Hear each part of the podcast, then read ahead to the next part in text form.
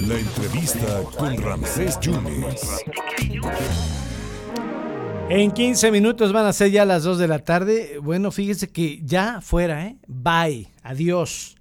El horario de verano ha propuesto el PRD en la agenda legislativa una recurrente demanda social pro de la infancia mexicana que tras ya 26 años del decreto presidencial que se puso en vigor el cambio de horario ha sido ya concluido. Este dictamen aprobado ha surgido de una demanda promovida por mentores y padres y madres preocupados por la salud de sus hijos. Y quien pone esto en la mesa es la diputada del PRD, Olga Luz Espinosa Morales. Diputada, muchas gracias por la oportunidad de platicar con usted. Entonces, a ver, para que quede claro, no es una iniciativa en donde el presidente corrigió la plana como en otro partido. ¿Esta es iniciativa de usted? Hola Ramsés, ¿qué tal? Muy buenas tardes, saludo a todo tu auditorio. Pues mira, el tema es que el grupo parlamentario del PRD a través de tu servidora lo propuso desde el, desde el mes de abril. De este año.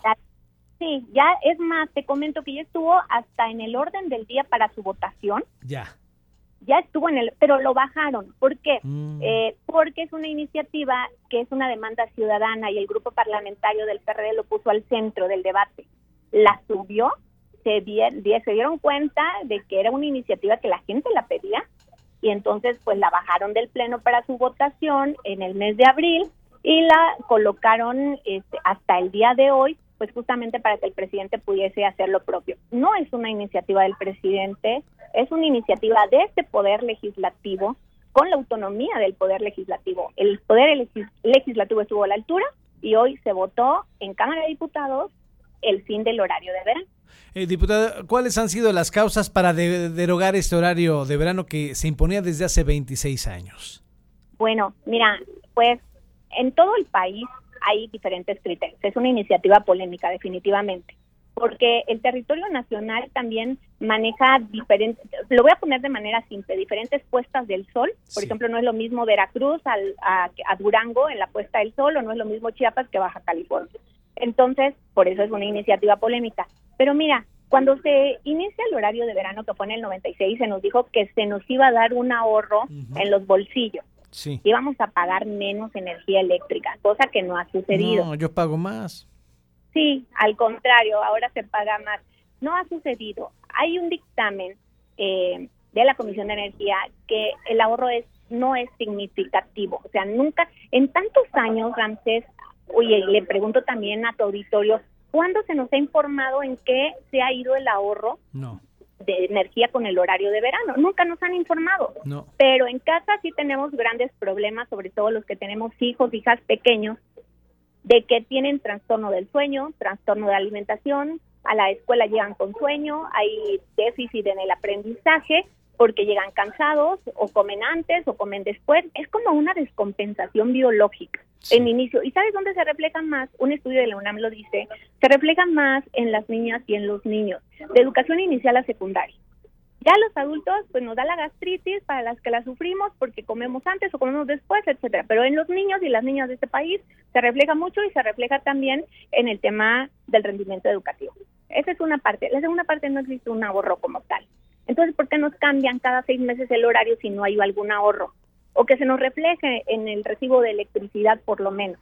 Entonces, tampoco hay. Mira, en lo particular nosotros en el grupo parlamentario del PRD metimos esta iniciativa porque fue una demanda de cuando fuimos a las calles a pedir el voto ciudadano.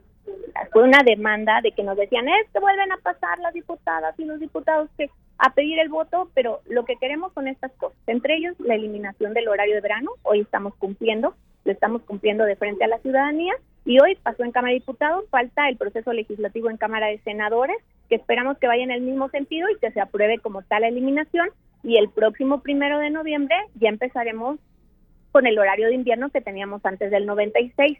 Ya sin cambios entonces, diputada, nada más creo que sería en los estados fronterizos, ¿no? Y en Quintana Roo. Solamente sería en la, en la franja fronteriza porque ellos también manejan, que además te voy a decir, aquí hay diputadas de Chihuahua que me comentaron que a ellas les beneficia mucho también eh, esta nueva ley de uso de horario porque a los que no nos, no nos beneficia nada este, pues nos quedamos con el horario de invierno y a la gente de la frontera norte pues se quedan con el horario estacional. Pues es que bueno, pues mire, yo, yo trato de ser imparcial, pero la verdad a mí sí me da mucho gusto. A mí sí me da gusto que ya no haya el horario de, de verano, que ya sea, como se dice habitualmente, el horario de Dios, porque también en otros países del mundo ya lo han derogado, diputada. Es correcto, ya lo han derogado. Y mira, aquí he platicado con diputadas que además representan a la ciudadanía de, de Quintana Roo, por ejemplo, en Cancún tienen un gran problema hasta económico por el tema de los cambios de horario, porque ellos viven del turismo netamente.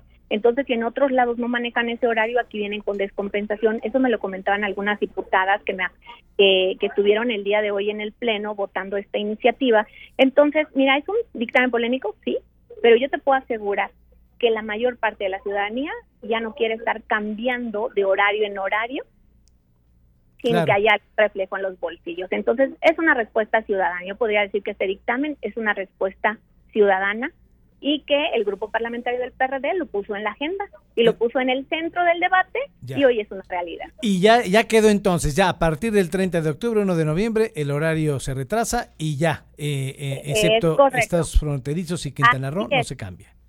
Así es, Solamente estamos esperando el proceso legislativo que tiene que ser con la colegisladora, que sería en Cámara de Senadores, pero insisto, va en el mismo sentido.